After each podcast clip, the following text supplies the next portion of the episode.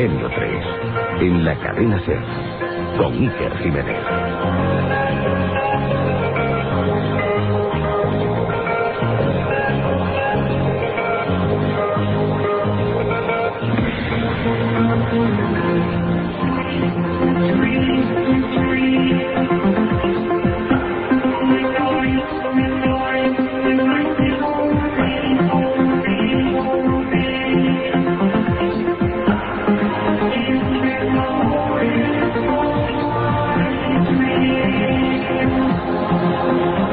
Tres y seis minutos de la madrugada, ya estamos aquí, segunda edición de vuestro programa preferido, Milenio 3, en la cadena SER.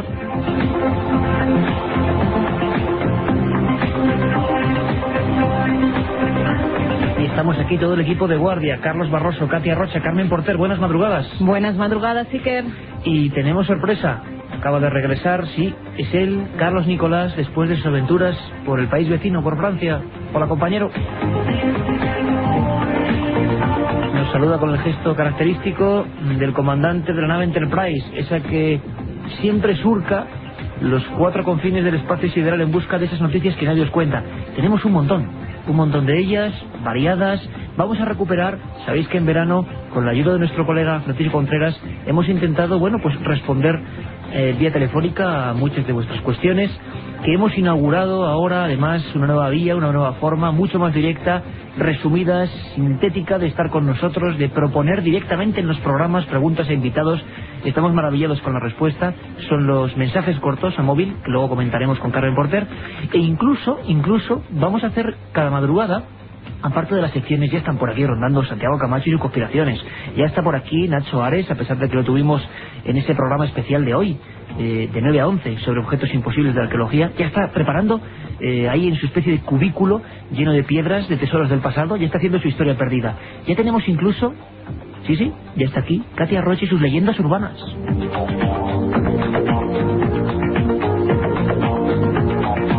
Un sinfín de cosas, un sinfín de contenidos y vamos a empezar con esta música que ya es habitual, VMG, Homo Digitalis, os preguntéis muchos por estas músicas, intentaremos ir diciéndolas punto por punto y eso sí, no os olvidéis, por favor, sabemos que ahora todavía un poquito de, bueno, de confusión en cuanto a los horarios. Viernes de una y media a tres, después del larguero, ni más ni menos, viernes de una y media a tres, siempre, todo el año vamos a hacer un montón de cosas. Estamos pensando en alerta ovni. Estamos ya trazando un mapa para ir a visitaros a vuestros lugares de destino, para hablar de los misterios de cada lugar, de cada rincón de esa España. Queremos redescubrir España. Y no solo eso, sino que tenemos también esta hora, más íntima quizás, a veces más tenebrosa, la de la madrugada de 3 a 4 y muchas veces como hoy especiales. Creo que el menú, la apuesta de la SER no puede ser mejor.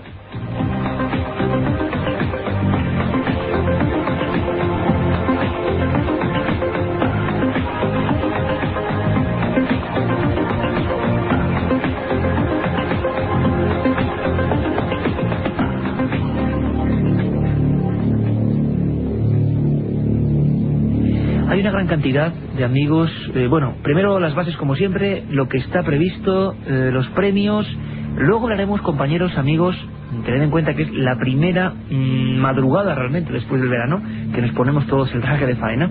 Ay, ya le echaba de menos el cafecito y Sí, estás sí. alrededor de esta mesa con nuestras Estás secciones. con un cigarro que aprovechas para sacarte hora en la madrugada para que el humo Eso no se dice. Claro, claro, pero es parte ya la penumbra, ¿no? Es como ver a Carlos Nicolás envuelto de pantallas allí a lo lejos, entre las luminarias de los fosforescentes de los ordenadores, viajando con su de un lado a otro. Pues es lo mismo, mirar hacia atrás y ver esa, hombre, esa preciosa foto, ¿eh? Que han puesto de, de todos los amigos de la cadena SER, o de los directores de programas de la cadena SER, están representados todos los amigos, por supuesto, de esta emisora. Está ya todo en penumbra, repetimos, no es leyenda urbana, como diría Katia, es verdad, eh, apagamos todas las luces menos algunas muy tenues, y estamos ya, estamos ya como en otro mundo, en otro universo, dispuesto a contar un sinfín de historias, y eso que hace no mucho que hemos estado con vosotros. Bueno, vamos con los SMS, la gente está emocionada, está llamando, está escribiendo, eh, ¿a dónde tienen que hacerlo? Y vamos cada madrugada, Carmen, si te parece, hacer los 10 destacados. Vamos a empezar todas las madrugadas Mm, Entendedlo, no es que sean mejores mensajes que otros. Podéis contarnos lo que queráis. Casos, historias, planteamientos, críticas y a veces preguntas sobre el tema o invitados. Pero cada madrugada queremos saber los 10 que más nos han impactado Y todas las madrugadas vamos a ir dando rienda suelta, contestando directamente a esos SMS. ¿A dónde hay que mandarlos y qué hay de, de sorteo, Carmen? La verdad, sí que es que tenemos unos oyentes que no nos lo merecemos, no nos merecemos tanto. Miles de mensajes que nos han enviado ya a través del SMS, a través de sus móviles. Ya sabéis, la palabra clave milenio, espacio y el texto que queráis al 7640. 7640, palabra clave milenio, espacio y el texto que nos quieran poner. Como siempre, la vía del mail, milenio3 con número arroba cadenaser.com.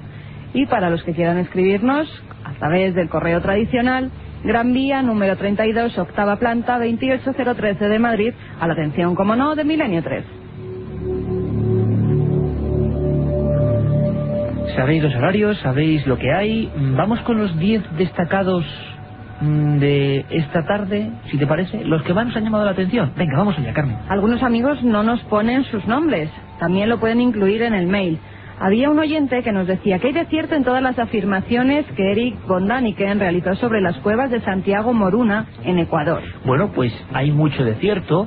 Eh, hablaremos en profundidad. Carlos Barroso, nuestro viajero, hizo una pequeña incursión. La cueva de los tallos. Os cuento muy brevemente. Como breves son los mensajes de mail, pero que estoy emocionado porque es la radio interactiva, la radio del siglo XXI. Preguntáis e intentamos contestar o los oyentes contestan. Bueno, parece ser que en Ecuador, muy cerquita de esa región que un día queremos visitar y contároslo, Vilcabamba, donde dicen que, bueno, debieron encontrar eh, el elixir de la vida eterna, porque la gente tiene de media 110 años, 120, 125, algo increíble. Bueno, pues ahí al lado se ha hablado de unos túneles subterráneos llenos de planchas de oro donde había conocimientos antiguos.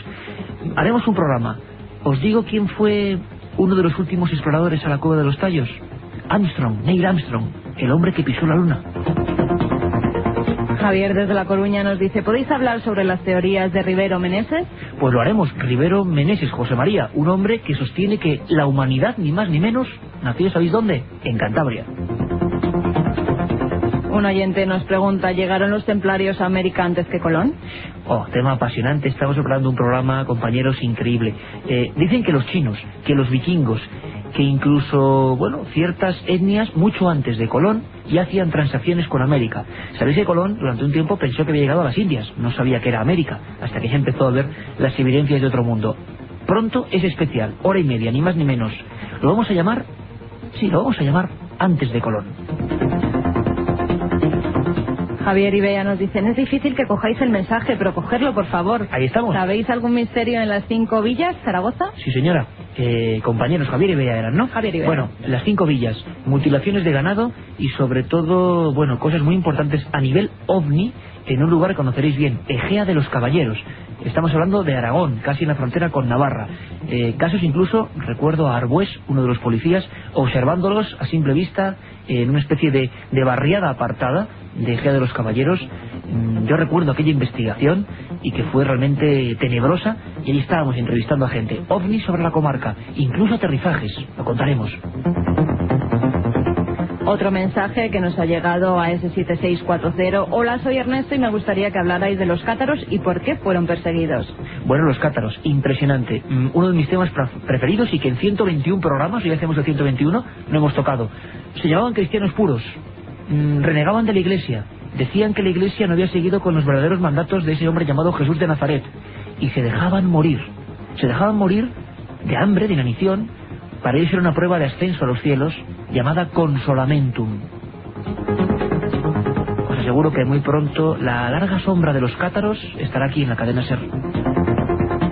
Soy Luis y me gustaría saber si en Illescas, Toledo, ha habido algún fenómeno ovni, ya que hace años mi padre y mi abuelo tuvieron un avistamiento. Bueno, pues no nos extraña, pero en Quintanar de la Orden y en otro, otra localidad toledana cercana, en Quintanar de la Orden era donde Illescas y Quintanar de la Orden, pongo yo. Illescas, Toledo. Exacto, yo me he confundido, es Quintanar de la Orden hubo otro caso, no solo con luces, sino con seres. 1924, ni más ni menos. Haremos un programa, ojalá allí, yo quiero hacerlo, Toledo, ciudad y provincia mágica. Hola equipo, me llamo Iván. ¿Qué hay sobre la grabación del avión que oía voces de niños? Gracias, seguir así, campeones, estáis triunfando. Bueno, pues sabéis que os prometimos la temporada pasada hacer un especial Manises desde allí, eh, con Francisco Contreras, con todos los protagonistas, con el director que ya estuvo aquí hablando de otros temas de Manises. Esa noche pasó algo en España, pero dos noches después, según el ejército, un piloto de caza llegó a hablar con alguien. La orden fue el, 13 de noviembre del 79, dos días después del caso Manises, él salió en busca de un objeto volante no identificado. Los expedientes ahí están, los leeremos. Y hubo una conversación. Vamos a recrear esa conversación extraña, eran voces de niños, entre el piloto de las Fuerzas Aéreas Españolas, año 79, y aquellos seres. Otro amigo al que le gustaría saber si se han hecho nuevos descubrimientos sobre las piedras de Ica y los hombres gliptolíticos. Sí, y yo que conozco bien esa zona, que pude ver algunos misterios, también lo haremos. El gran misterio, que hay arcillas. El otro gran misterio, que parece que hay cierto fraude, es decir, tanto en las piedras como en las arcillas. Parece que no tienen 50 millones de años. ¿Quién miente en el tema de Ica? Lo descubriremos. Paco, desde Almería, ¿qué se sabe de lo que vieron los marineros en el Mar Negro hace uno o dos meses? Bueno, exactamente. Eh, informábamos aquí, no nos han dejado seguir indagando. Todas las comunicaciones han sido cerradas en banda. Os comentábamos aquí en Milenio 3 que eh, el destacamento de soldados que iba a Irak había visto un OSNI, objeto submarino no identificado, con una pelota de baloncesto luminosa, que estaban todos francamente amedrentados, que iba en dirección al barco. Hemos intentado indagar, supimos que eran eh, ciertas eh, esas declaraciones por parte de otros altos mandos, pero nadie quiere hablar. Curioso, ¿verdad?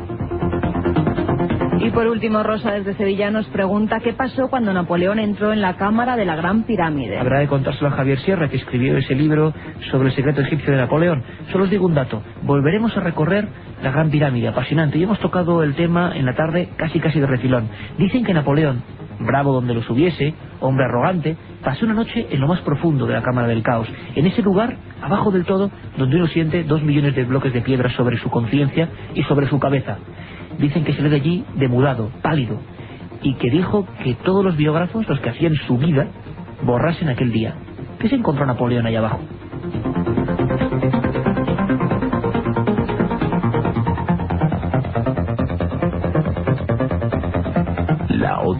Realidad. Milenio 3, en la cadena Ser.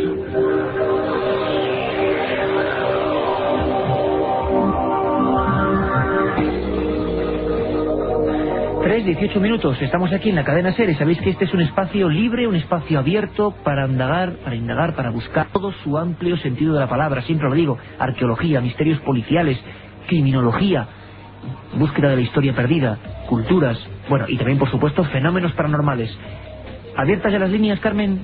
Por supuesto, abiertas las líneas al 7640, esos mensajes SMS, milenio, que es la palabra clave, espacio y el texto que nos quieran poner. Bueno, pues ahora mismo Carmen va a la nave del misterio, vamos a ir recibiendo vuestros mensajes y vamos a ir cada noche de madrugada hablando con vosotros en esta vía cibernética del móvil. A ya, como soy veterano, sabéis, todo esto de los mensajes de móviles casi casi se viene ya como de otro mundo. Y mientras recuperamos esas secciones que tanto os gustan, ¿verdad? Estuvimos en Galicia en julio, ¿os acordáis? En el castillo eh, de Santa Cruz, hablando de misterios. Claro, todo el mundo nos preguntaba por uno. La Santa Compaña. Madre mía, vamos a empezar a pasar miedo. Este programa es así, es como una montaña rusa. Katia Rocha vuelve, después de tres meses, ni más ni menos. Leyendas urbanas, una sección que os encanta. La Santa Compaña.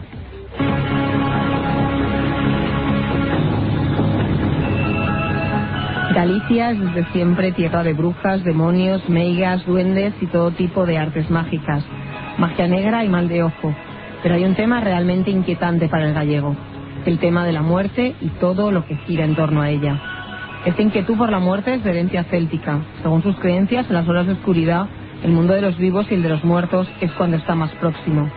Uno de los hechos más interesantes dentro de esta obsesión por la muerte es la Santa Compaña. Básicamente y a grandes rasgos se podría definir a la Santa Compaña como una procesión de almas en pena anunciada por campanas invisibles vestidos con túnicas con capucha que vagan durante la noche. Una de sus señas de identidad es la premonición de la muerte. A partir de aquí hay una serie de características que varía según el testigo que relate la aparición o de la localidad de que se trate.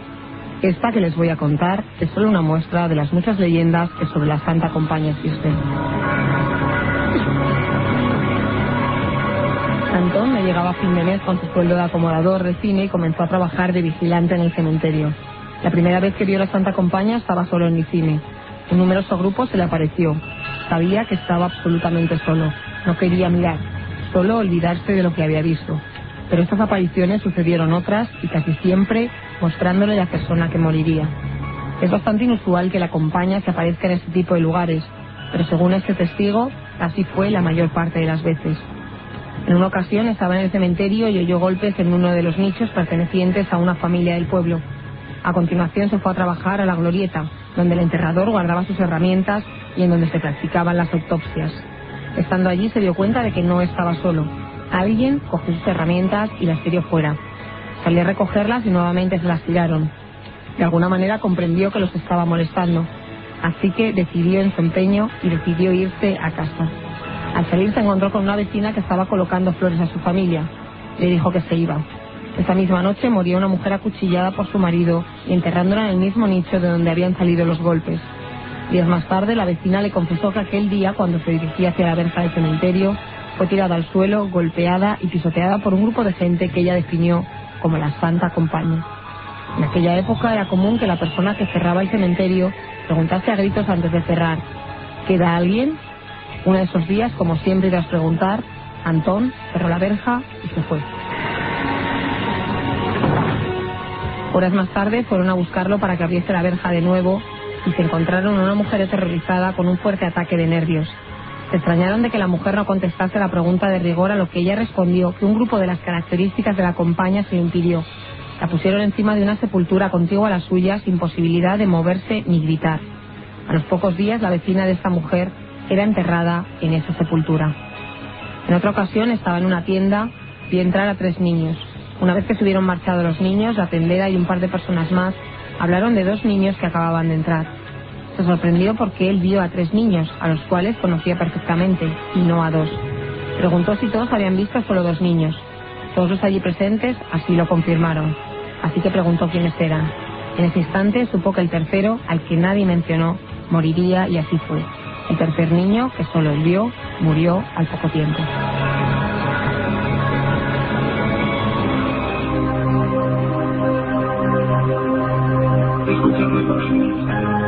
Milenio 3. Periodismo de lo desconocido. En la SER.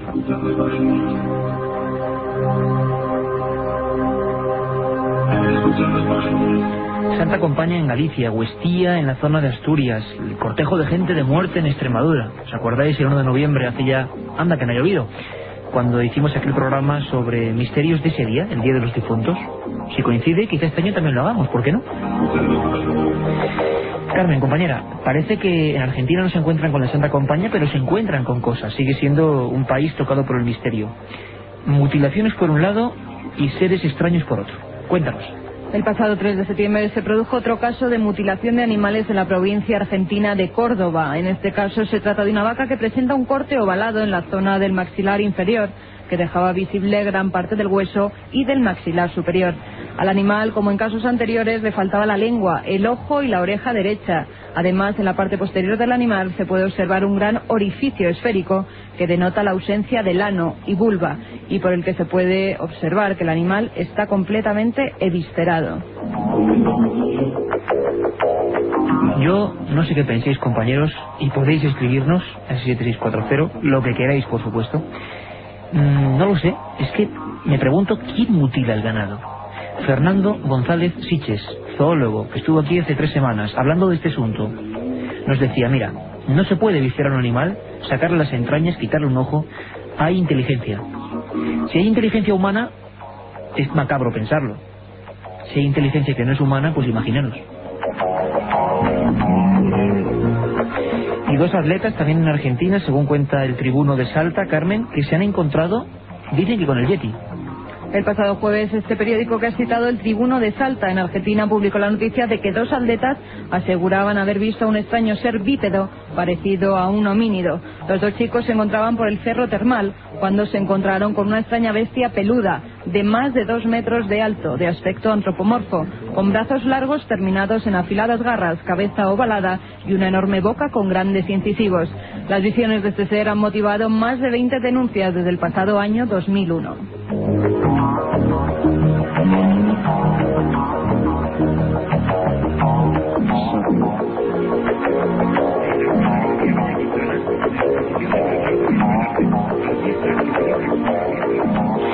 Y eh, vamos a ver, Carmen, porque ahí los primeros mensajes están llegando ya, por supuesto, 7640. No sé si lo hemos dicho, pero vamos a sortear cinco libros de la Sábana Santa. ¿Lo habíamos dicho? No, no lo habíamos dicho. Y luego lo del premio de investigación. Nos preguntáis mucho ahora mismo, ese 7640, milenio, espacio, lo que os dé la gana después.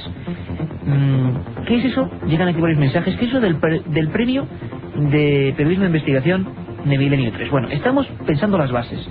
Es una idea que tengo hace mucho tiempo y que el equipo se la ha planteado y lo ha compartido perfectamente.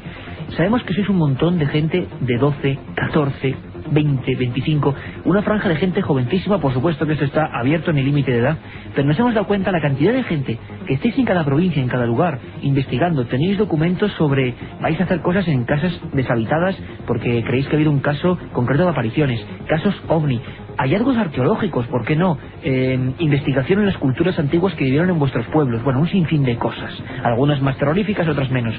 Vemos con qué ansia estáis investigando.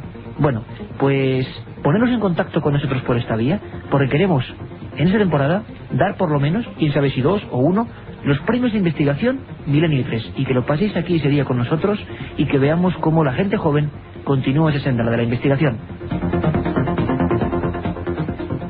Al 7640 nos han llegado muchos mensajes, como el de Juan Lee de Cut. ¿Conocéis algo sobre exorcismos en Albacete? Sí, claro, el de Almansa. Eh, lo recordamos porque muchos nos preguntáis por temas que ya hemos tocado, lógicamente, porque llevamos 121 programas hoy. El exorcismo de Almansa, la muerte de aquella niña, Rosa, impresionante. Eh, uno de esos casos en los que alguien, en nombre de Dios, mató a su propia hija sacándole las entrañas. Así de claro, año 90 en Almansa, un terrible exorcismo. Nacho desde Alfafar, Valencia, nos dice felicidades por los excelentes programas. ¿Puede haber alguna conexión entre los ovnis y la vida en el más allá? Bueno, muchos dicen que sí. Mm, es más, yo planteo una cosa.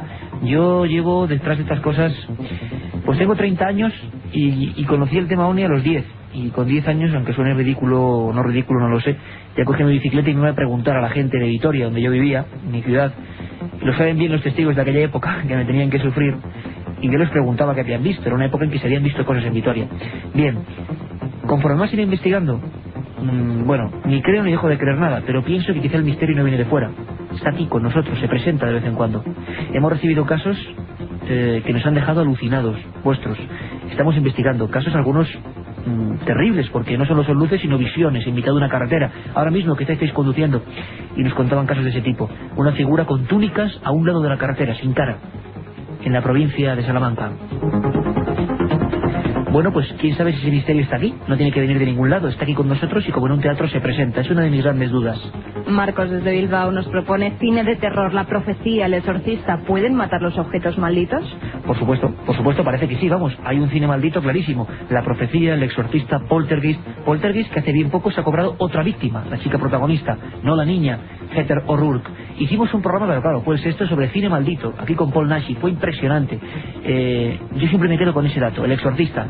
¿Quién no se ha acongojado, por no decir otra cosa, con esa película? ¿Y cómo nos quedamos cuando sabemos que al año siguiente, año 74, 75, perdón, eh, se pasa el exorcista, imaginaros bien la escena, por favor, al teatro, en el Teatro de Londres, mmm, en el Palacio del Teatro de Londres, bien, perfecto, una recreación de esa cama, esa niña y la, la actriz Mari Ure, que protagonizaba esa sesión la, la, crónica de los días siguientes decían que nunca habían visto a nadie hacer el endemoniado como esa muchacha. Mirar el periódico, es un caso bien conocido, al día siguiente Mari Yuri aparece muerta encima de la cama con los brazos en cruz, muerte por causas desconocidas.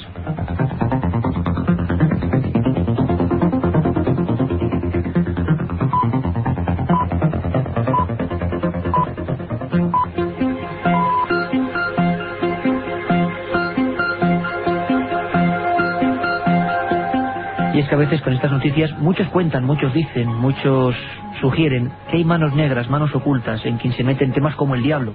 Siempre se ha comentado y entre la gente del cine, nos lo decía Paul Nashi, ese gran actor que tantas películas de terror había hecho, decían que había temas que le daban respeto. Claro, imaginaros a Jack McGowran, ese hombre que hacía casi de director borracho de cine que aparece en El Exorcista, en una fiesta, en esa casa terrible, ese caso basado en un hecho real, siempre lo hemos dicho, y que mm, en la película se mata tirándose por la ventana, porque la niña endemoniada al parecer le tira por la ventana. Sabéis que la realidad es que se tuvo que modificar la historia porque Jack McGowran murió de forma extraña, en un extraño accidente. manos negras detrás de las historias del misterio.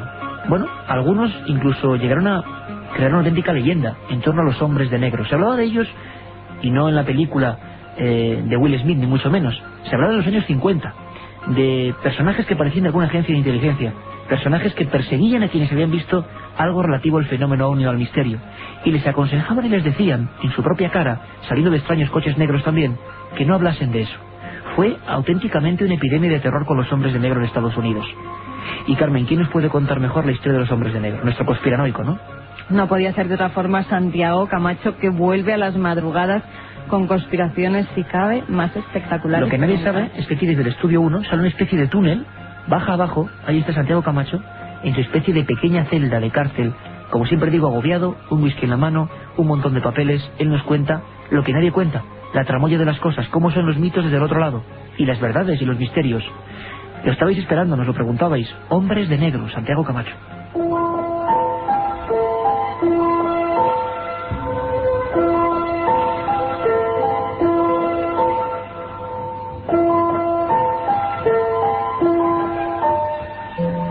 La versión hollywoodiense del mito de los hombres de negro guarda bien poca similitud con la realidad.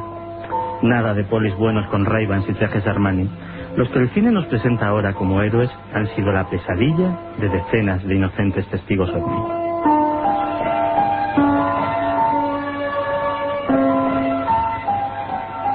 El fenómeno ovni y los hombres de negro han estado tradicionalmente conectados. Se les describe como seres extraños y amenazantes que coaccionan a los testigos de avistamientos para que no hagan pública su experiencia. En ocasiones su comportamiento es sumamente chocante, comportándose como si nunca hubieran visto cosas tan comunes como un bolígrafo o un simple teléfono.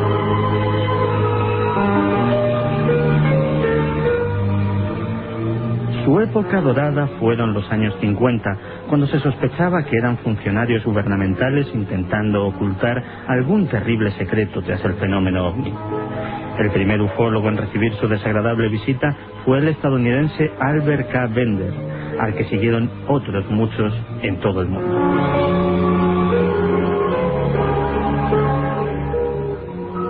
Pero los hombres de negro no solo han hecho acto de presencia en relación con la ufología, los testigos del célebre caso del Mothman también recibieron su visita y fueron instados a no revelar sus encuentros con esta criatura. Otras veces incluso se les ha visto apearse de los propios objetos voladores no identificados.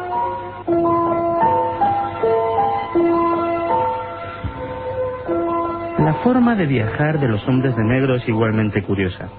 Suelen utilizar automóviles tan oscuros como su atuendo, lujosos e impecables Cadillacs de los años 50, cuyo interior sigue conservando el olor característico de los coches nuevos. Otros de sus accesorios, como cámaras o grabadoras, tienen un aspecto igualmente anacrónico.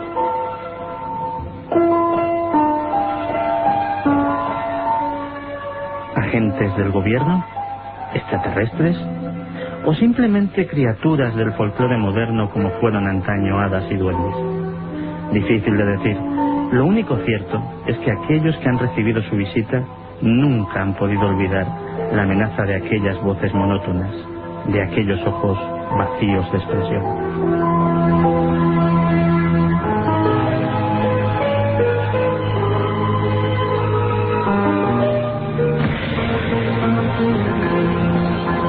La otra realidad.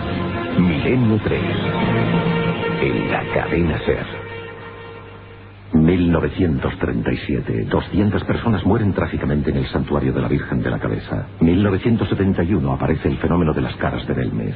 2003. ¿Qué relación existe entre estos dos episodios? Descúbrelo en Tumbas sin nombre. Un apasionante libro de Iker Jiménez y Luis Mariano Fernández. Una tragedia, un misterio, una investigación. Editado por Editorial Edad.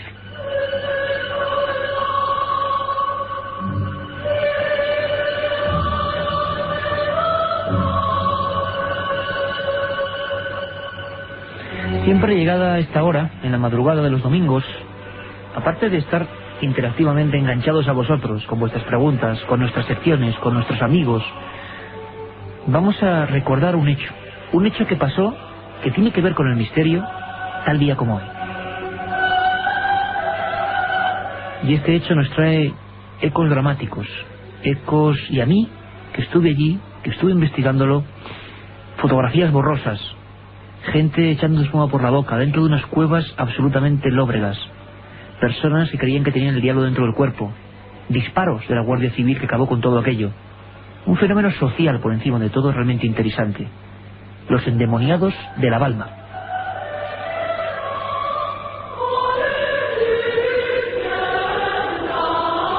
Uno de los fenómenos más extraños que la ciencia catalogó como contagio de histeria colectiva se produjo durante años en el santuario de la Balma, en la comarca castellonense del Maestrazgo. Hoy apenas quedan las viejas piedras y el miedo en algunos habitantes. Durante los años 20 se llegaron a reunir allí más de 10.000 personas, convencidas de que tenían el diablo en el cuerpo.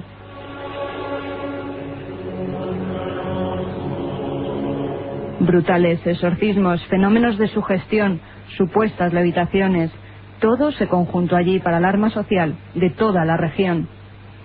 Unos sombríos personajes, las brujas conocidas como caspolinas, comenzaron a hacer las primeras sesiones de mesas parlantes, un tipo de espiritismo duro que provocó más de un infarto entre los asistentes. El gran periodista Lardo Katz publicó una serie de reportajes que dieron la vuelta a España bajo el título Tres días con los endemoniados de Balma, recogiendo documentos gráficos de lo que allí pasaba. Con la guerra civil y por orden directa de la autoridad, la peregrinación de los endemoniados de la Balma acabó siendo prohibida. Así es, y hace apenas tres años, junto a Francisco Contreras, recorríamos esa zona, la Balma, y veíamos y comprobábamos en nuestras carnes que el recuerdo sería vivo. Fotografías con miles de personas de toda España que creían estar mm, atrapadas por un mal, y que solamente las brujas de aquella región, en unas cuevas en la tierra, podían curarles. Imaginaos la escena, la gente presa de la histeria, fenómenos de todo tipo, violencia, como digo, solo los disparos, una orden muy concreta, tomada por las armas, hizo que aquella gente desapareciese. Con la guerra civil nunca más se supo de los endemoniados de la Balma,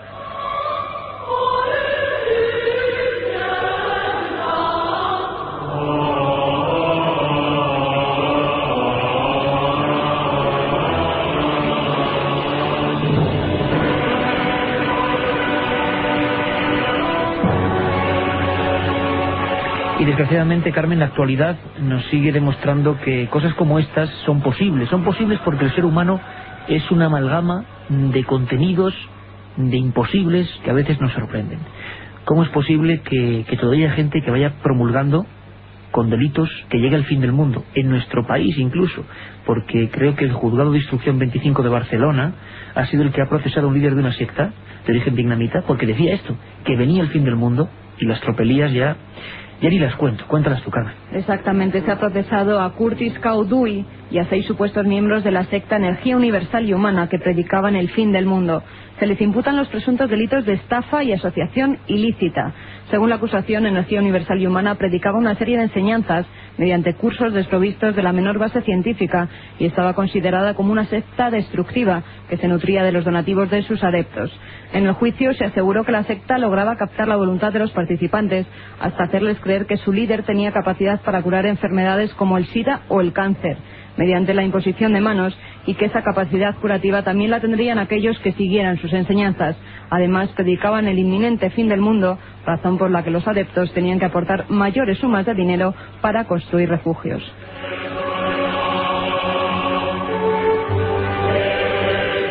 Bastante triste. ¿Qué opináis vosotros? ¿Qué opináis de noticias como esta? A mí, desde luego, me avergüenzan respecto al género humano, que es capaz de lo mejor y de lo peor.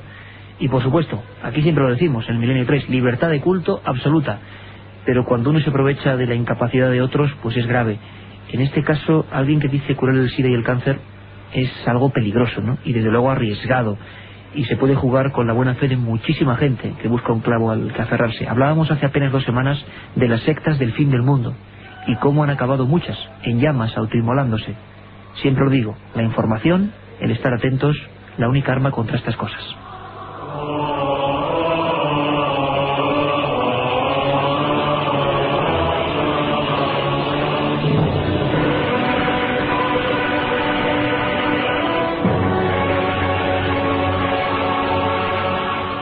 viaje en busca del misterio. Milenio 3, en la Tierra.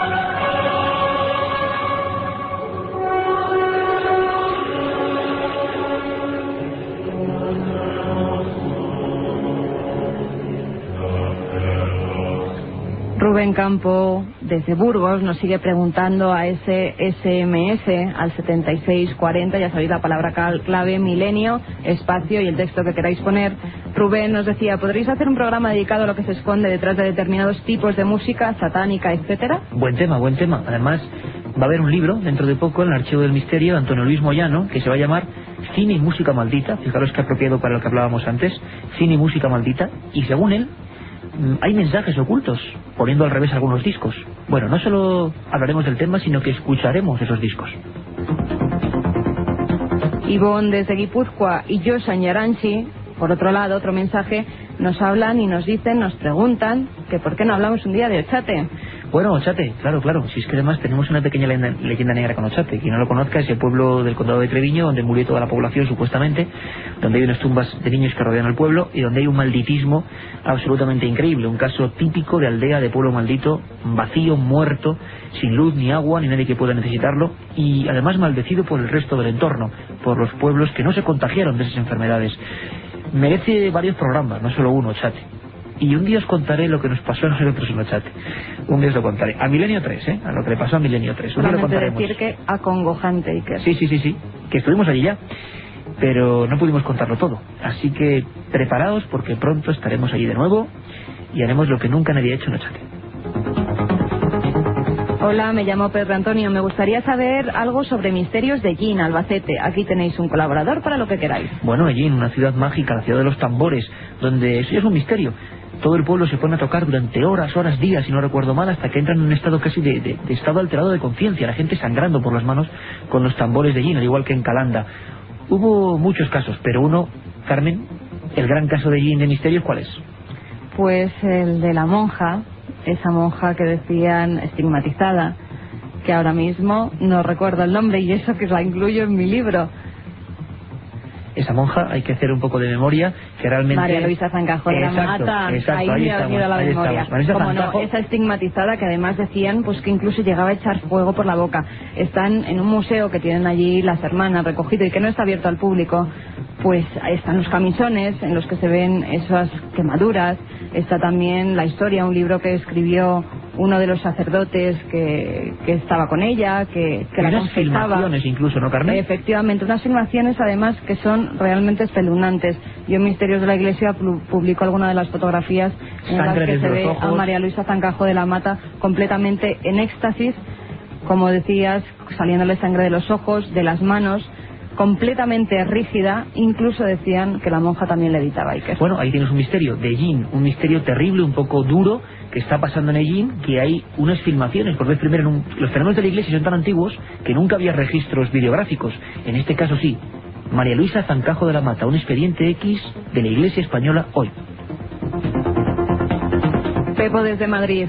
¿Qué hay de nuevo sobre el fenómeno de las caras de Belmez, que le interesa muchísimo? Bueno, luego hablaremos porque vamos a estar en Málaga, en el Congreso Nacional de Periodismo del Misterio. Vamos a poner todas las últimas pruebas que hemos hecho en esa investigación alucinante, donde se conecta la guerra civil, una familia muerta, un tema terrible, una familia muerta que ahora mismo sus huesos, sus cuerpos están en una fosa común, en una ladera, un monte, y que parece que son las caras de Belmez, o que sus rostros son exactamente los mismos según las pruebas policiales. Eso es el último pelotazo en torno a Belmez, pero hemos seguido acudiendo a Belmez este verano, y nos hemos quedado de piedra.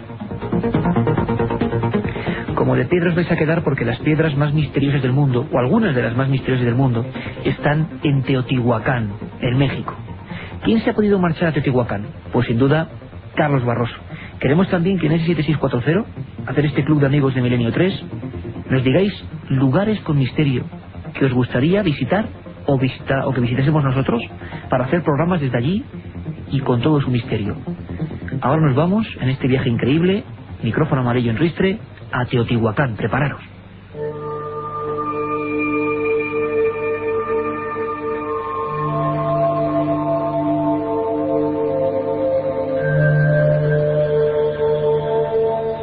ciudad de Teotihuacán no está habitada en la actualidad, pero en su momento vivieron en ella más de 200.000 personas. Fue la gran ciudad de América Central y se encuentra a unos 50 kilómetros al nordeste de México, Distrito Federal. Su nombre puede traducirse como la ciudad de los dioses o más ampliamente como la ciudad en la que los hombres se convierten en dioses. Cuenta la leyenda que en cuatro ocasiones el mundo había nacido y se había destruido a través de grandes catástrofes. Cuando todo era oscuridad, los dioses se reunieron en el lugar donde nacería Teotihuacán para crear un quinto sol que diera vida al pueblo y al mundo entero. A través de un sacrificio de fuego surgieron dos nuevas deidades, el sol y la luna, una nueva oportunidad para la humanidad. En el 600 a.C., Teotihuacán era una aldea que elaboraba objetos de piedra. A partir de ahí, la zona fue adquiriendo importancia y protagonismo y comenzó a enriquecerse con la agricultura. Dos siglos antes de nuestra era, Teotihuacán era ya un centro político y religioso que viviría hasta el siglo IX después de Cristo. El devenir cotidiano de esta ciudad estuvo siempre marcado por las profundas convicciones religiosas y por los ciclos de naturaleza y del cosmos, reflejados en la propia construcción de Teotihuacán. El lugar estaba dividido en dos, de norte a sur, por una inmensa avenida conocida como la Calzada de los Muertos. A la cabeza de esta enorme vía se encuentra la pirámide de la Luna y en uno de sus laterales, en el lugar del corazón, una pirámide de mayor tamaño la del Sol.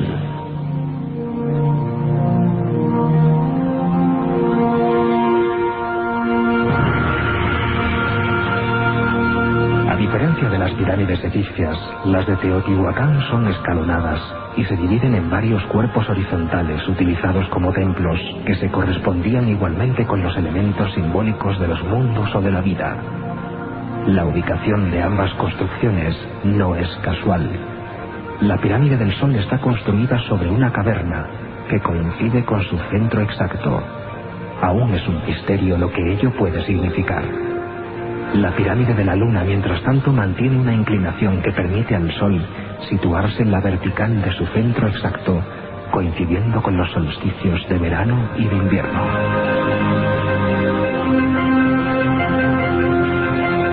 El Sol y el viento que sopla de una manera especial en este valle mexicano resultan impresionantes.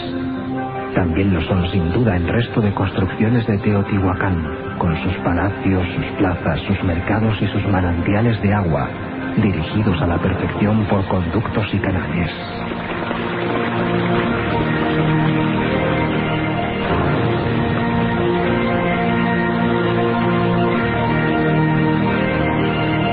forma y altura de las pirámides fueran diferentes a las de sus hermanas de Egipto, la pirámide del Sol de Teotihuacán está compuesta por un número de bloques de piedra similar al de la de Keops.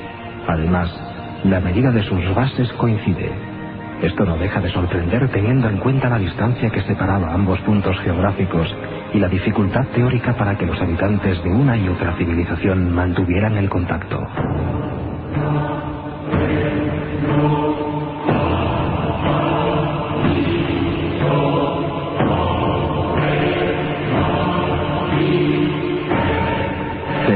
Vivió su época de mayor esplendor entre los años 350 y 650 de nuestra era. En este periodo se reduce el área de la ciudad aunque la población alcanza su cota más alta. A partir de aquí, solo podía llegar la decadencia. En torno al año 700 después de Cristo, la sociedad se desmorona y empieza a bajar el número de habitantes. Al final, quienes vivían en las zonas residenciales dejaron sus casas aisladas y pasaron a compartir edificios en comunidad. La aglomeración provocó enfrentamientos y multiplicó los problemas urbanos y económicos.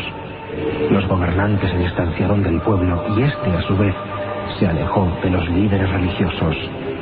Teotihuacán era cada vez menos la ciudad de los dioses. Poco se fue despoblando y cuando quiso darse cuenta, Teotihuacán ya ni siquiera podía defenderse de las invasiones de las tribus chichimecas que iban asolando todo lo que encontraban a su paso. Ocurrió en el siglo VIII.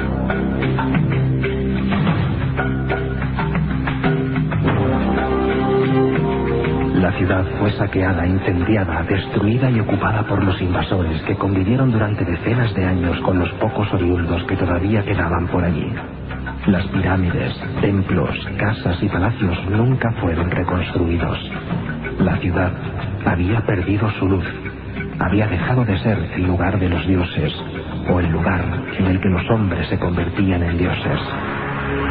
La urbe que había nacido para dar luz al mundo dejó de ser casi misteriosamente, pero permitió el desarrollo de otros mundos dentro del territorio mexicano.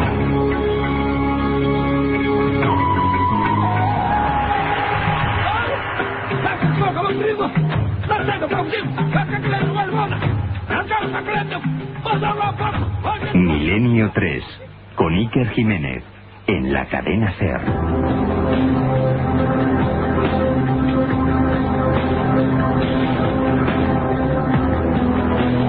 3 y 51 minutos, enfilamos ya la recta definitiva de esta semana intensa de misterios, de investigación, también de arqueología, ¿verdad? Lo habéis comprobado, con Carlos Barroso, con el micro de la SER, subiendo las escaleras de Teotihuacán.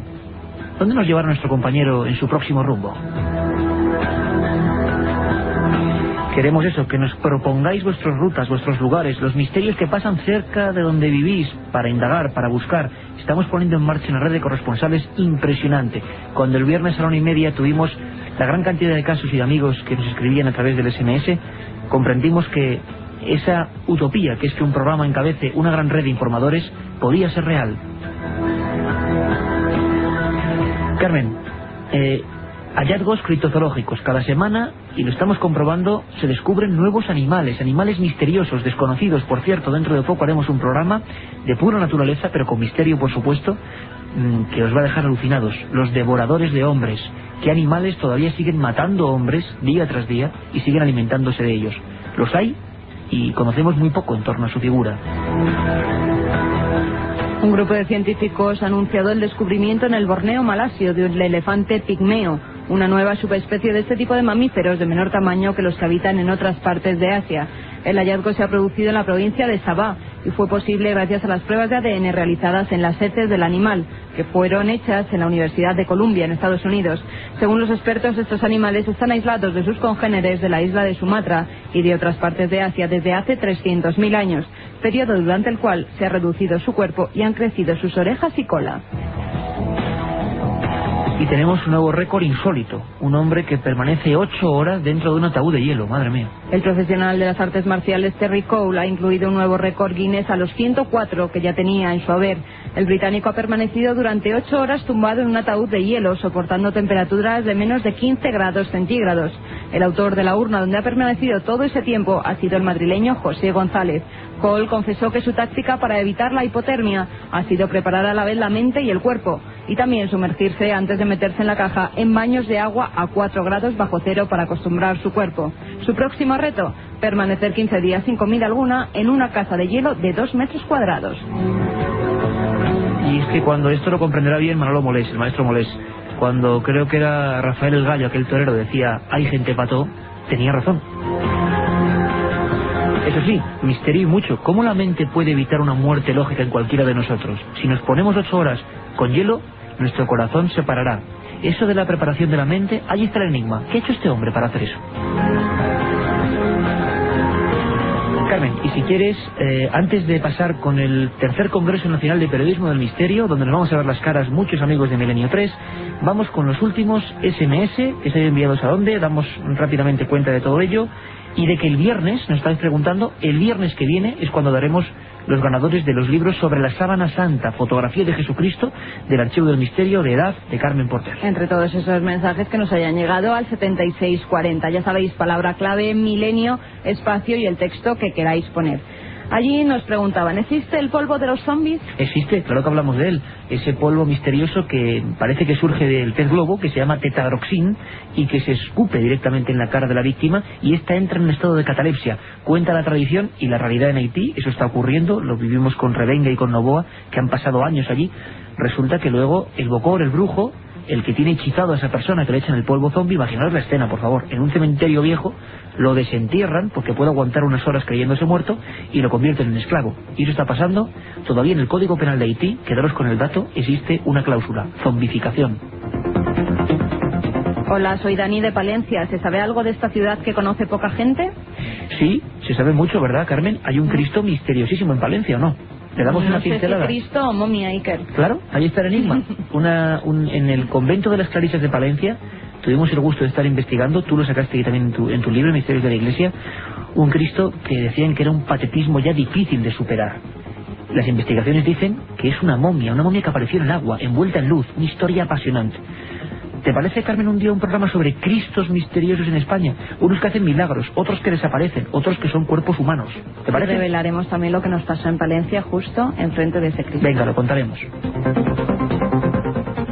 Fátima, una amiga que nos dice yo soy gallega y la Santa Compaña no es una leyenda urbana, sino una realidad. Aparece para profetizar la muerte y son almas en pena. Bueno, eh, Fátima, aquí tuvimos testimonios en el programa que hicimos también en Galicia de personas, abogados, farmacéuticos, universitarios, que no creen nada de esto y que una noche se encontraron con eso, con unas figuras flamígeras que cruzaban el camino con un candil en la mano, que eran, desde luego, una realidad. Rixi nos dice hola desde Burgos, gracias por hacernos pasar estos ratos tan buenos. ¿Va a haber alguna alerta por aquí o cerca? ¿Dónde está Carmen Porter? Pues yo, que Aquí. sepa, no me he movido, estoy aquí. Bueno, antes hacías la Pues bilocación, hacías la Antes bilo- hacía la Hoy casi bilocación también, porque teníamos unos problemillas informáticos aquí en, en- en la nave del Que misterio. no estaban acostumbrados ya a mi voz después de tantas madrugadas Claro, con los claro. oyentes. Oye, Carmen, una cosa importante, y damos la nota, y por favor informarnos a ese teléfono, al 7640, con Milenio, porque el día 25 de agosto, Castrogerí, Diario de Burgos, nos informaba nuestro compañero Rodrigo Pérez, un avistamiento impresionante, Diario de Burgos, y nos preguntaba a nosotros, compañeros Iker, a ver si alguien ha visto algo. De verdad, si habéis visto algo, si os ha ocurrido algo por esa zona y en esas fechas, comentádnoslo. ¿Algún mensaje final, Carmen? ¿Podéis explicar qué son los apagafarolas? Creo que yo lo soy. Bueno, pues vaya, haremos un programa. Hay un- toda una revista científica que dedicó un número y nos ha pasado a todos, yo creo, que a veces se apagan farolas, creo que será casualidad, cuando justo estamos nosotros o aparatos eléctricos. Parece que hay gente que tiene interferencias con ciertos aparatos eléctricos. Hay toda una fenomenología sobre esta gente y tiene un nombre científico. Hablaremos de ello. O sea, Carmen, que el viernes que estén atentos a la una y media después del larguero, ya lo sabéis, nuestra fecha, ahí estaremos, o nuestra hora semanal, para dar el sorteo de los que podéis seguir mandando ese mensaje Podéis seguir para los cinco enviando libros. al 7640 esos mensajes SMS, ya sabéis, palabra clave milenio, espacio y el texto que vosotros queráis. Venga, pues y ahora vamos con esto. informaros también del tercer Congreso Nacional de Periodismo del Misterio. Próximo fin de semana. Se va a celebrar los días 12, 13 y 14 de septiembre. ¿Dónde? Pues en Fuengirola, en el Palacio de la Paz, en el recinto ferial.